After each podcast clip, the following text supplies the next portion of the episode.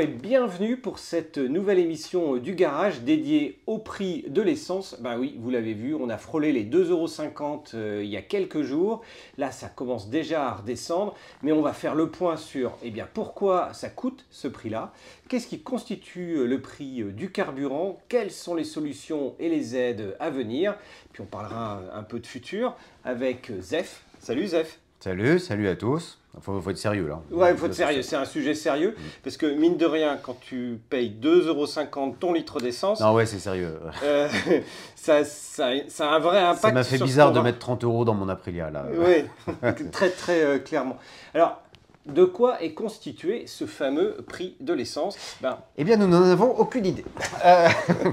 Non, voilà, ben, on, se pose, on se pose un peu tous la question, mais il y a beaucoup de taxes, c'est ça? Alors, il y a beaucoup de taxes. Bah, il y a déjà le prix, le fameux prix euh, du baril de pétrole qui s'est échangé à 139 dollars sur les marchés. Mais en fait, ce prix du pétrole n'intervient que pour 25% du prix global à la pompe. Donc en fait, le prix du baril tel qu'il a augmenté, et puis notamment parce qu'en 2020, il était aux environs des 30 dollars, donc il a pris 4 à 5 fois les valeurs qu'il avait euh, auparavant, ça explique entre autres cette grosse hausse euh, du prix euh, de l'essence. Et puis, euh, comme le disait Zef, eh bien, il y a ces fameuses taxes qui représentent pas loin de 60% du prix global à la pompe. Cette fameuse TICPE, cette taxe qui elle-même inclut d'autres petites taxes sur lesquelles vient s'ajouter la TVA. C'est la surprise Kinder, il y a une taxe dans la taxe. Ouais, c'est une taxe dans la taxe. On paye une taxe sur une taxe déjà existante.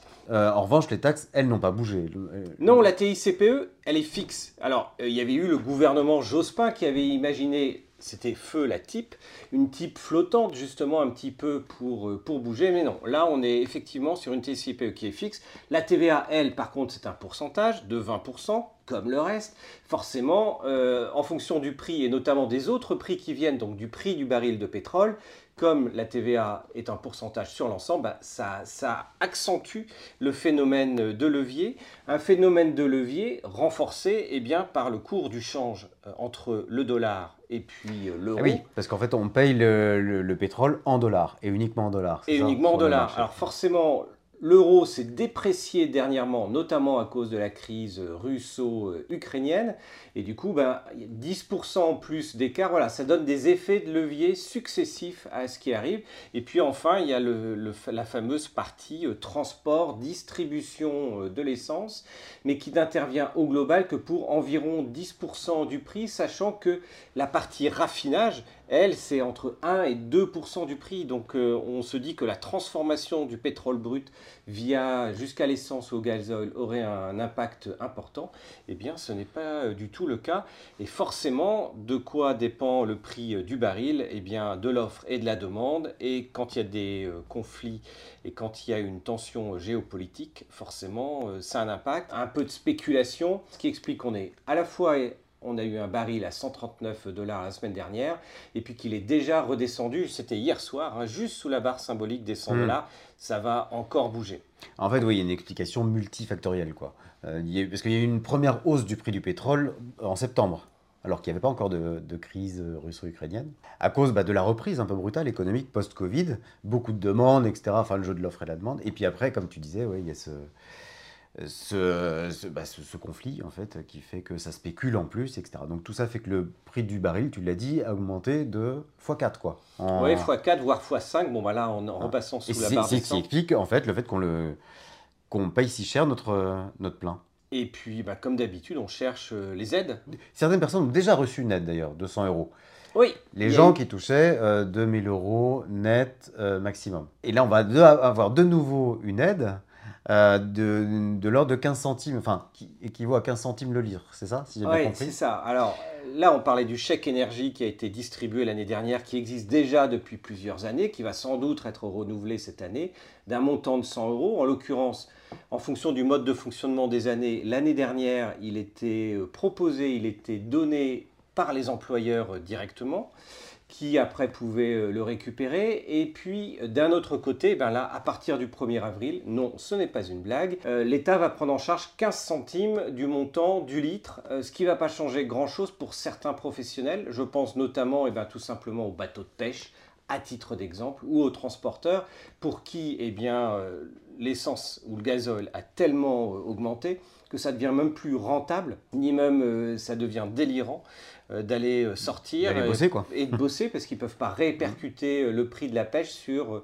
l'énorme quantité d'énergie. Donc c'est une vraie, vraie crise en France. On comprend pourquoi les pêcheurs ont manifesté, euh, notamment en Bretagne dernièrement. On comprend pourquoi il y a des routiers euh, qui manifestent. Et puis nous, à titre individuel, on le voit aussi, euh, comme tu le disais, parce qu'à la pompe, oui, moi, j'ai jamais mis autant d'argent à la pompe.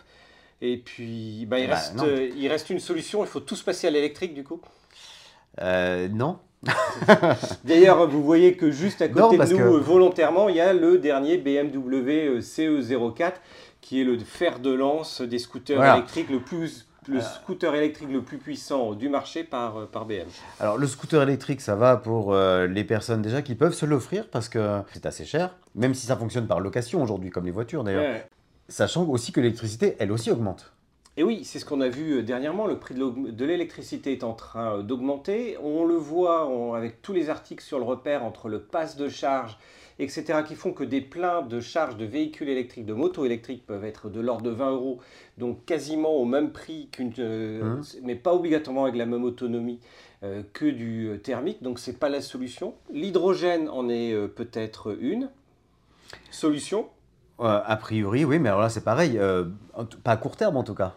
Ben non, on en est encore au balbutiement. Il y a des protos, il y a dont le proto euh, français dont on a parlé euh, la semaine dernière. Non, par contre. Suzuki en a parlé. Suzuki en a parlé. Il y a eu des, modèles hybrides, même chez Piaggio, il, y a, 15 mm. ans, avec des scooters hybrides euh, électriques thermiques, peuvent être une autre solution. Non, comme tu le disais, le scooter électrique. Alors, l'avantage sur ce type de machine-là, comme le BMW C04 qui est quand même à 12 000 euros, c'est qu'on a 120 km d'autonomie. Sur, il y a plein de scooters aujourd'hui, on arrive entre 80 et 100 km d'autonomie, ce qui est bien pour du l'urbain et du périurbain à condition de bien choisir sa cylindrée, etc. Mais ce qui est important, c'est la fameuse prime à la conversion qui est en train d'arriver. On est sur le balbutiement des primes. Hein. On parle d'une prime de conversion de 6 000 euros avec un texte qui va passer au Sénat euh, et au Conseil d'État euh, aux environs du 22 mars. Donc on est en plein dedans. On va vous en dire un petit peu plus. Et puis on vous parlera aussi de l'abrogation du euh, contrôle technique. Ça, ce sera la bonne nouvelle. Il faut bien qu'il y ait une bonne nouvelle à la fin, à part euh, ce prix de l'essence qui devrait quand même retomber dans les jours à venir, encore une fois, parce que le prix du baril a baissé. Et puis l'électrique, faut tester. C'est pour ça qu'on avait euh, proposé sur le repère des motards de gagner un mois d'essai en zéro motorcycle, justement pour voir ce que c'est. Et du coup, Didier, le gagnant du jeu, est venu nous retrouver dans le garage. Il partage avec nous ce qu'il a vécu pendant un mois. Salut Didier. Salut David. Bienvenue, merci, de nous avoir rejoints dans le garage avec euh, la zéro que tu as gagné, entre guillemets, mhm. un essai. Pour un mois. Pour un mois. Oui, ça fait partie des, jeux qu'on met sur le repère. Bon, il y a eu des motos à gagner, mais là, en l'occurrence, c'était surtout un, mois d'essai en zéro. Ça mhm. s'est passé comment? Bah, Écoute, globalement, très bien. Au début, c'est euh, un peu une découverte, même si j'avais déjà essayé. Euh, tu avais essayé d'autres électriques avant euh, J'avais essayé en fait la SR de chez Zero et puis celle-là aussi. Une fois en solo et une fois avec ma, ma femme. Version 125 uniquement ou version non, non, full version full, ouais, ouais. Et je dois dire que c'est la première fois, on a fait quand même pas mal de motos ensemble, hein, un peu partout. oui, j'imagine. La première fois qu'elle avait peur derrière moi. Derrière une électrique Derrière moi, en moto. D'accord. Parce que j'ai un peu ouvert un moment euh, dans la montée de la 118, tu sais, c'est un bon test de truc, et puis là, non, ça, ça marche. Alors au début, je trouvais ça génial carrément, lui, il m'en faut une, euh, etc. Parce que bon, bah, il y a le côté, déjà, tu pars le matin, tu déranges pas les voisins. Euh, au feu rouge, bah, c'est calme. Quoi. Et puis, euh, et puis bah, c'est extra parce que tu, tu fais ça, tu déposes tout ce qui roule. C'est même un peu too much. Tendance à rouler un peu vite en ville, je trouve. ça, tellement c'est Très vite. Et puis, alors, ce qui m'a. Le petit bémol, c'est que je suis allé voir un, un copain qui habite vers Compiègne, à 90 bornes. D'accord. Et là, je me suis rendu compte qu'en fait, euh, bah, dès que tu ouvres un tout petit peu euh, sur autoroute, bah, l'autonomie, elle, se casse complètement la gueule. Donc, tu es, arrivé, es, arrivé à sec ou euh, Alors, Je ne suis pas arrivé tout à fait à sec parce que j'avais prévu largement plus que 90. Mm-hmm. En fait, le gag qui, qui s'est passé, c'est que j'allais déjeuner chez lui. Je me suis dit, pendant ce temps-là, je vais recharger une paire d'heures, ça va suffire. donc, on a branché la moto, on est allé déjeuner, et puis on est redescendu dans le garage, on s'est aperçu que ça avait disjoncté. Oh merde. Parce qu'en fait, il avait mis une rallonge, tu sais, un rouleur, et qu'il avait laissé enrouler. Donc le truc avait chauffé. Et, ça avait donc, la moto n'avait pas chargé, quasiment pas. voilà, non, sinon c'est quand même c'est une moto très agréable. Le poids se fait pas du tout sentir, même sur les manœuvres. Alors il y a un côté que je trouve très sympa aussi, c'est qu'il y a énormément de gens qui, euh, qui sourient déjà en voyant la moto, en ne l'entendant pas, et puis qui engagent la conversation. Des piétons, des motards, des automobilistes, même des mecs en euh, à scooter, pardon. Ah, c'est quoi? Ça marche bien? L'autonomie, très vite, revient sur le, sur le tapis. Ouais. parce que c'est un peu la question clé. Parce qu'en termes de finition, effectivement, c'est euh, plutôt C'est une belle moto, hein. franchement, c'est une belle moto. Ouais. Bon, pas forcément fanat de cette couleur, mais ça, c'est un détail. Et puis, alors, voilà. Elle existe, dans d'autres couleurs que, que le vert années 70, voire 50. Leur, nouveau gris foncé est assez beau. Je trouve que la partie cycle est très bonne. C'est un régal, hein, on dira. Enfin, même le, le, déhanchement, il vient tout seul. C'est assez étonnant. Euh, très bon freinage. Enfin, franchement, la moto est bien équipée. Quoi. Donc, euh, non, globalement, bah, écoute, je suis déjà très content hein, parce que bon, je l'avais essayé 3-4 fois. C'est parce que ça me titille un peu hein, quand même déjà. Oui, puis un mois d'essai, ça permet quand même de peut-être se faire une meilleure opinion ah, que juste le, tour du quartier. Quoi. Bon, bah, Didier, à la prochaine fois, on t'invitera sur un, sur un de nos essais en roulage. Et puis, euh, avec grand plaisir. On, se donnera rendez-vous. Avec grand plaisir. Merci beaucoup. Merci à toi. Mm. Après, je pense qu'à long terme, il va falloir se faire à ce genre de, crise euh, énergétique. Je pense qu'à terme, il y a quand même une chose à laquelle il va falloir se résoudre, c'est une certaine sobriété. Sobriété peut-être sur les déplacements dès qu'on peut, mais sobriété aussi, et là je reviens au moteur thermique, qui est quand même notre actualité mmh. pour l'instant, sobriété bah, sur les cylindrés. Parce qu'on euh, on s'est emporté euh, sur des 1000, des, 1200, des 1500, etc. Bah, qui dit gros moteur dit consommation plus élevée.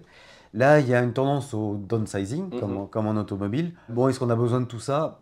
C'est pas certain. J'ai essayé euh, il y a trois jours la nouvelle Royal Enfield 350 classique, 20 chevaux.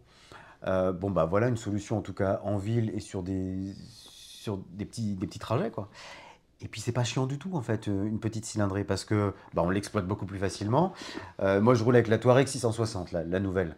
Elle fait 80 chevaux. Bon bah déjà limite parfois c'est trop quoi. Donc je pense qu'il va falloir qu'on revienne à ça euh, et puis euh, faire un peu attention à notre consommation, Enfin c'est un état d'esprit, ça n'engage que moi. non, c'est effectivement ce que, rappelait euh, Capoc dans la dernière chronique sur, en fait, lui disait 4 euros le litre, en fait je m'en fous parce que mon, mon scooter que j'utilise au quotidien aussi c'est un petit 125.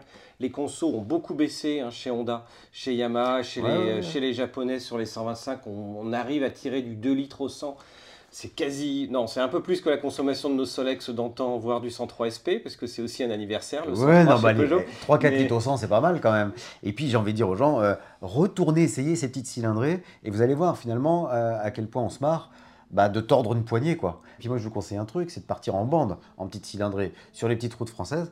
Là, vous allez voir à quel point vous allez vous marrer, et puis euh, bah, à quel point vous allez payer moins cher la moto, et puis du coup moins cher l'essence. Et, enfin, tu vois, le sobriété veut pas dire euh, s'emmerder, quoi, en gros.